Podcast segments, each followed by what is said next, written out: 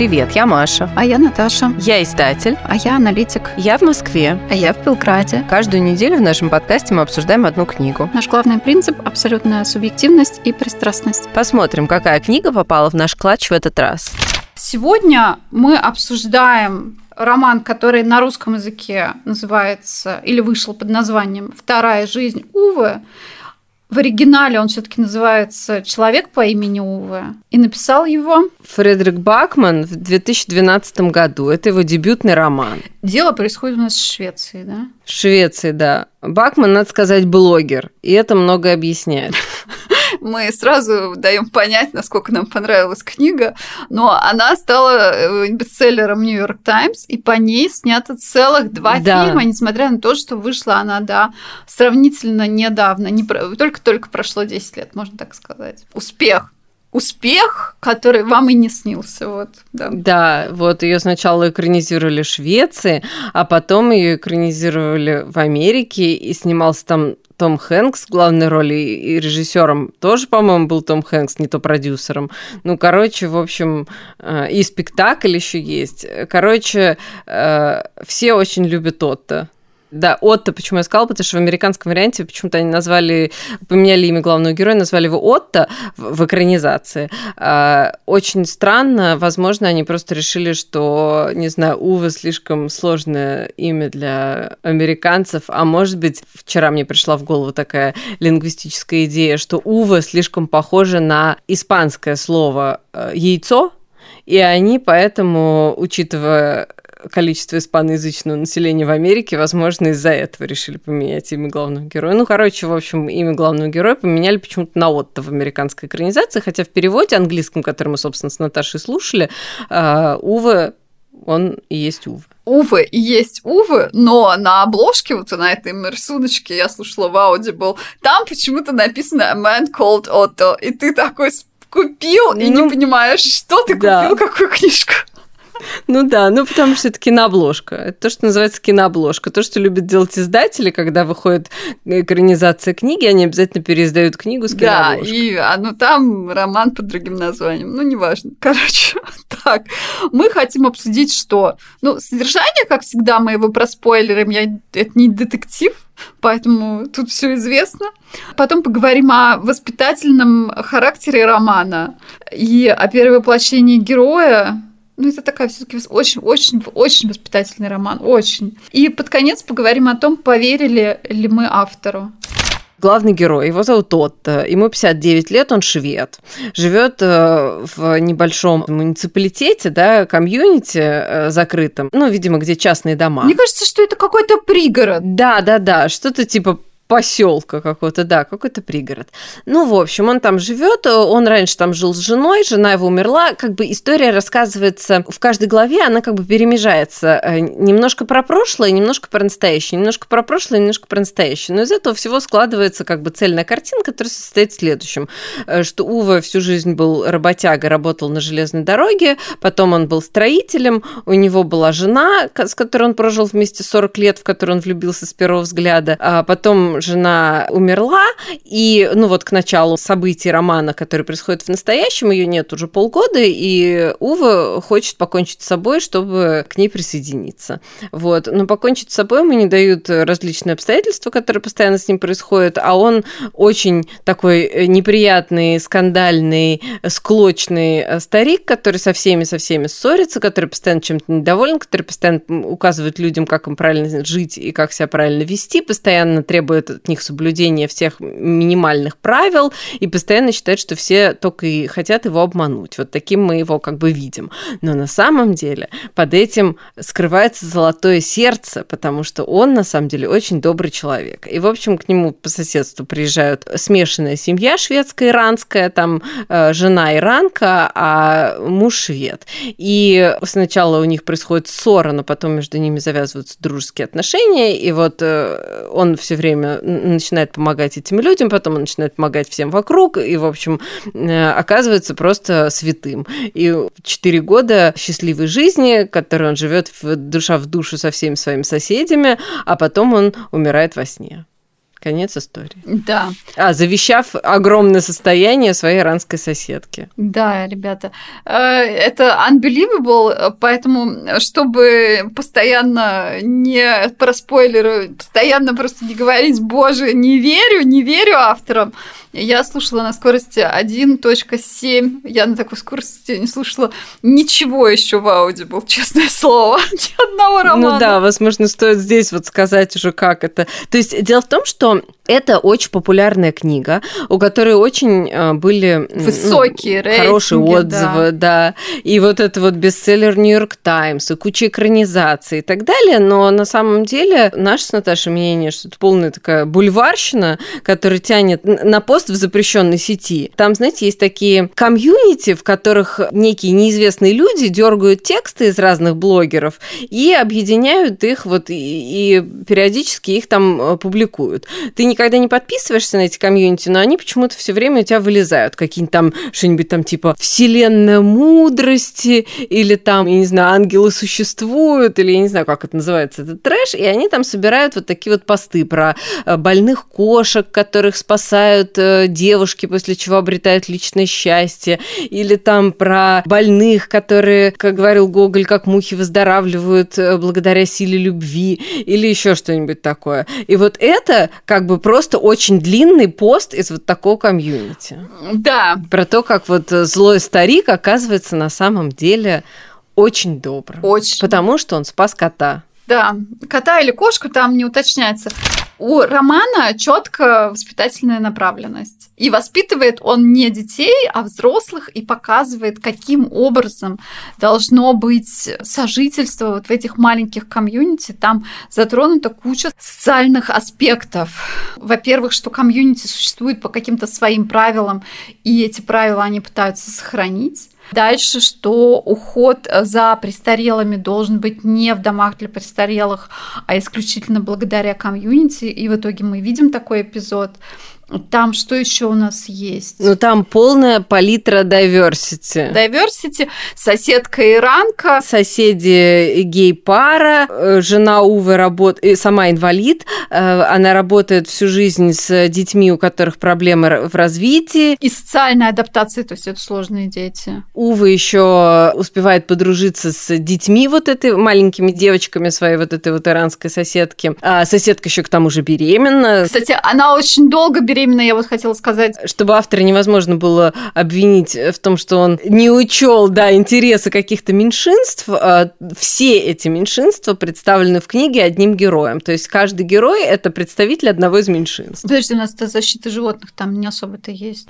Защита животных там тоже есть. Подожди, он подобрал бездомного кота. И бодипозитив еще там есть, потому что один из соседей, он это э, с излишним весом, но находит свою любовь. Но если вы хотите вот проникнуться чем-то таким социально-воспитательным, современным, это, это роман именно об этом. Да, еще постоянно выжимает слезу очень много мест, где прямо автор вот, вот однозначно пишет для того, чтобы просто выжить слезу. Э, особенно как он описывается, как он спасал кота, как, ну, там энное количество сцен, которые специально написаны для того, чтобы выжить слезу. И еще роман про перевоплощение героя. То есть он у нас из плохого, по сути, хотя он, автор как бы показывает его в детстве, в подростковом возрасте, он нам показывает постоянно положительного героя. Но все равно есть ощущение, что речь идет о перевоплощении. Ну, как-то ты не можешь поверить, что его мужчина под 70 может перевоплотиться. Нет, ему 59, простите. Подожди, давай, это, это уже следующая тема. Отбивка, отбивка. Следующая тема – это насчет того, верим мы или не верим. Да, верим мы или не верим автору. Смотрите, у меня вот разворачивается как ситуация в самом начале. Он приходит покупать iPad, автор нам показывает, как он взрослел, что умерла его мать, какие у него были воспоминания, потом умирает его отец, потом он знакомится со своей женой. И вот насчет жены я как бы и хотела бы поговорить. Это первое, чему я абсолютно не верю.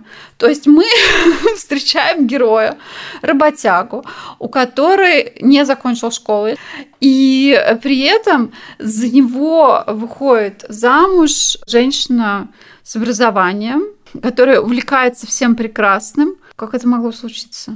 У него ни денег, ни ума. Нет, нет, насчет денег, я, кстати, так и думала, что ты про это скажешь, э, но я так понимаю, что с деньгами у них нет проблем, потому что они построили собственный дом, они там живут, они ездили там в отпуск и все такое, у них с деньгами все нормально. То есть либо он нормально все-таки зарабатывает, либо, может быть, там э, ей, они используют часть наследства, которое досталось от отца. То есть, мы, как мы выясняем в конце книги, они реально очень богатые люди были, ну, вполне состояние есть, которое они завещают. То есть у них нужды в деньгах нет. Насчет денег как бы все ок, но вот да, у меня тоже вопрос, а о чем они разговаривают? Ну, понимаешь, вопрос это были ее деньги, тогда, если это были ее деньги, почему она его выбрала? Подожди секунду, мы с тобой только что рассказывали насчет социальной вот этой всей а истории. Социальной В современном Окей, обществе не важно, у кого деньги. А, извини, окей, ладно. Все, молчу, молчу. Извините, пожалуйста. Важно. Ты со своими патриархальными взглядами, Наташа. Я? А мы тут современные люди собрались. Мы считаем, что женщина может принести деньги в семью, а мужчина будет просто занудным...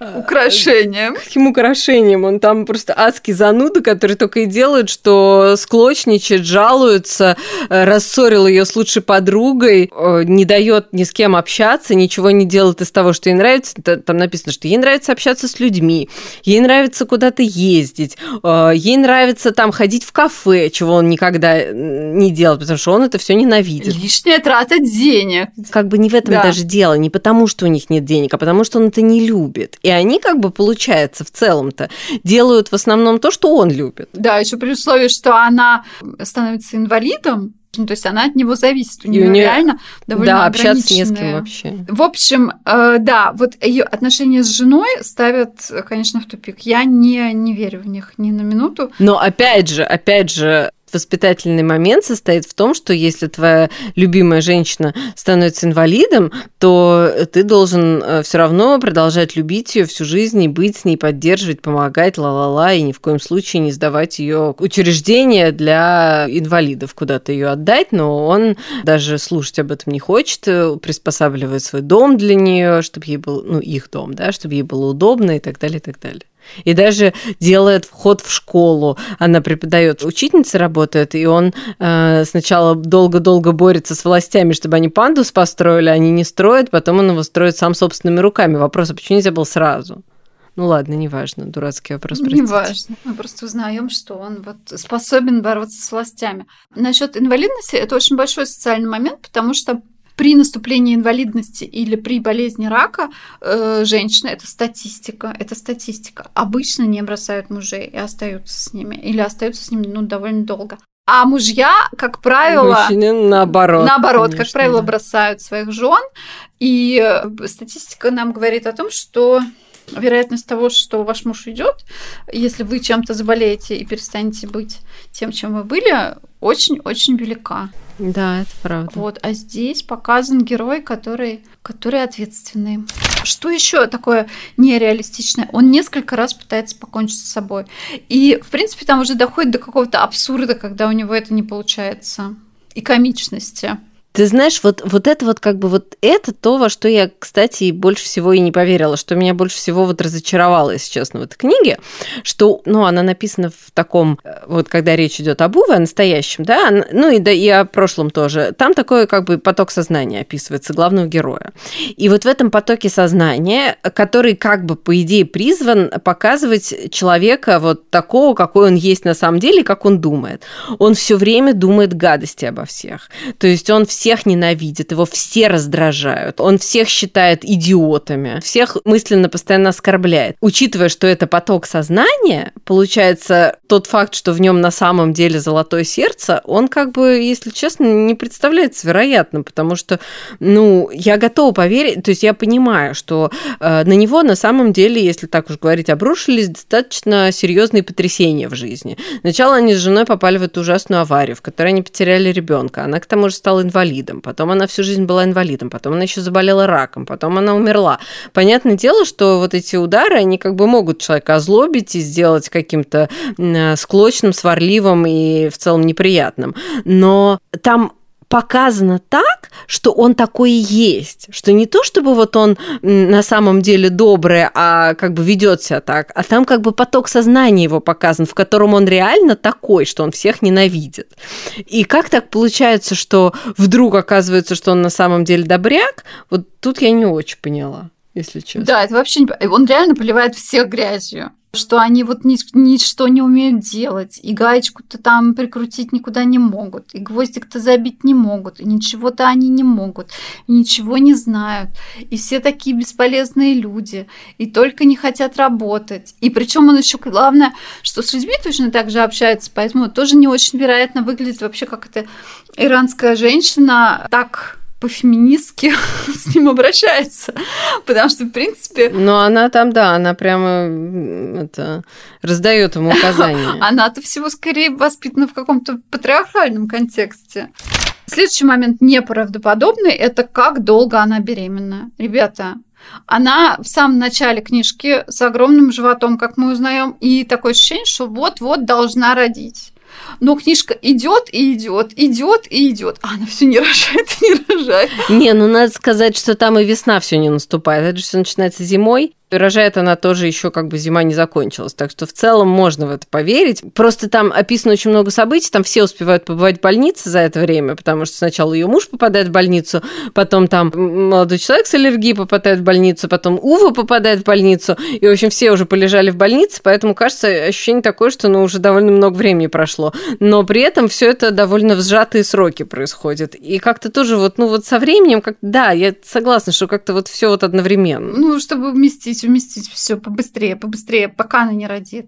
Так, а ты во что еще не поверила? Ну вот я, я говорю, что я в целом не поверила в главного героя. И вот, ну и мне не понравилось э, вот то, каким образом э, вот эта э, слезовыжимательная история вообще развивается. То есть вот я говорю, что мне кажется, что она ну, похожа на такие э, дешевые сентиментальные посты в интернете, а не на книгу. Из этого вышел бы такой вот пошлый пост в блоге. Воспитательные для детей-подростков. Даже не для детей-подростков, потому что подростки не будут это читать, скорее для их мам или бабушек. Ну, короче, вот мне показалось, что это пошло, вот честно. Слушай, ну на самом деле это же, по-моему, уже вторая современная европейская книжка с социальным подтекстом, которой мы не прониклись. А первая какая была? Все, о чем я не помню. Помнишь? Да, все, что я не, не помню, помню, да. Ну там тоже, да, там была, была повесточка, да, было дело. Э, мне кажется, что нам с нашей э, какой-то повесточкой очень сложно воспринимать чужую повесточку, мы просто уже не можем. Ну там, кстати, тоже была шведская повесточка, надо сказать. Ну, какая-то скандинавская, да. кажется, да. Возможно, если эти вопросы вас волнуют, и э, миграция, и э, вопросы совместного сожительства разных поколений, как это может быть устроено и так далее. Может быть, роман и покажется вам неплохим но мы явно, явно оторваны от этих э, проблем в данный момент, поэтому не кажется сильно релевантным. Мне кажется, понимаешь, тут другое дело. Одно дело проблемы, да, они затронуты, они важны, и действительно я тоже считаю, что важно всем э, жить в мире согласия, ребят, давайте жить дружно, все дела, это все как бы против выдвинутых им социальных э, каких-то вопросов у меня возражений нет. У меня есть возражения против литературных достоинств этой книги. Я считаю, что их нет.